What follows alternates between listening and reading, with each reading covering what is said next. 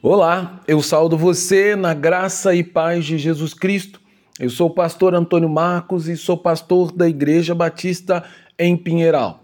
E hoje, pela misericórdia do Senhor, eu quero compartilhar com você a palavra de Deus, na certeza de que essa palavra é poderosa para edificar e transformar a sua vida, assim como tem transformado a minha vida. Para isso, então, eu quero refletir com você na devocional Apóstolo Paulo, Vida e Obra, no título A Caminho de Roma e as Palavras de Consolação. No texto que se encontra em Atos, no capítulo 27, do verso 9 ao 11 e do 21 ao 22, que diz: E passando muito tempo, sendo já perigoso a navegação, pois também o jejum já tinha passado, Paulo os alertava, dizendo-lhes: Senhores, vejo que a navegação há de ser incômoda e com muito dano, não só para o navio e a carga, mas também para as nossas vidas. Mas o centurião cria mais no piloto e no mestre do que naquilo que Paulo dizia. E havendo já muito que não se comia, então Paulo, pondo-se em pé no meio deles, disse: foram, na verdade, razoável aos senhores ter me ouvido a mim e não partido de Creta. E assim evitaria esse incômodo e essas perdas. Mas agora eu vos alerto que não tenha, que tenhas bom ânimo, porque não se perderá a vida de nenhum de vocês, mas somente o navio.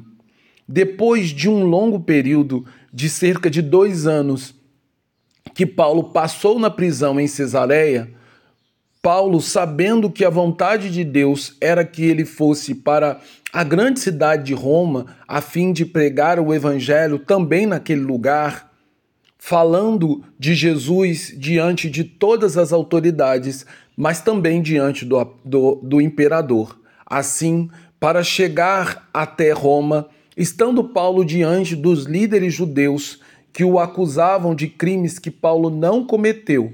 Mas os judeus pediam não somente a prisão de Paulo, mas também a morte contra ele, lembrando aquilo que fora dito pelo Senhor Jesus no final das bem-aventuranças, quando o Senhor disse: Bem-aventurados sois vós quando vos injuriarem e perseguirem, e mentindo disserem todo o mal contra vocês, por minha causa. Exultem e alegres, porque grande é o vosso galardão nos céus.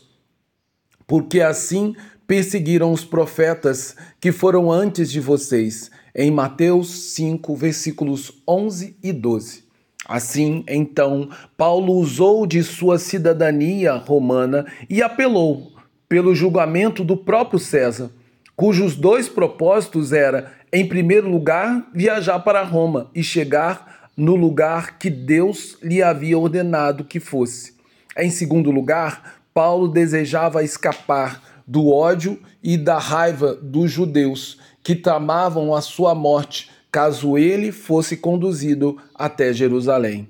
Assim, então, pela providência e favor divino, e também pela coragem e obediência de Paulo, deu início àquela que seria conhecida como a quarta viagem missionária de Paulo rumo à cidade eterna, como era conhecida a cidade de Roma. No entanto, como todas as outras viagens missionárias de Paulo, essa também seria marcada por muitos desafios e por algumas vezes a vida de Paulo e seus companheiros de viagem estariam em perigo no grande percurso marítimo que eles iriam percorrer até a Itália de onde caminhariam por terra até Roma, mostrando-nos que fazer a vontade de Deus e estar exatamente onde o Senhor deseja nunca, jamais será fácil, porém será sempre regozijante para aqueles que realmente amam a Deus.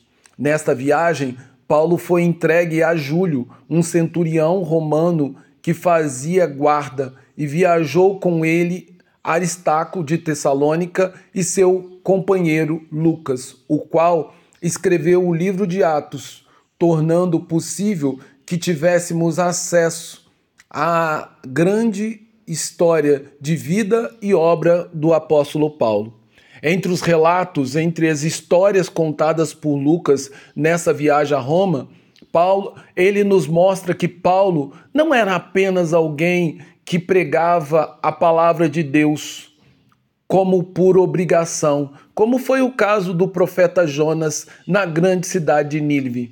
Em Paulo, nós encontramos a compaixão, a misericórdia e o amor pelas almas perdidas. Por isso, Paulo alertou o comandante romano sobre o perigo que o perigo que seria continuar a viagem, dizendo que o navio onde estavam deveria permanecer atracado por mais um período. Porém, o comandante, o centurião romano, preferiu ignorar a sabedoria de Paulo para ouvir o pretensioso comandante do navio. Porém, quando as palavras de Paulo se cumpriram e a vida de todos os tripulantes foi posta em perigo, Paulo não apenas os lembrou de suas palavras anteriores, mas lhes trouxe consolo quando disse: Tende bom ânimo, porque não se perderá a vida de nenhum de vocês, mas somente o navio vai se perder. Da mesma forma, eu exorto você para que não tema os perigos e os grandes desafios que haveremos de enfrentar no percurso para para fazer a vontade de Deus e estar no centro da sua vontade.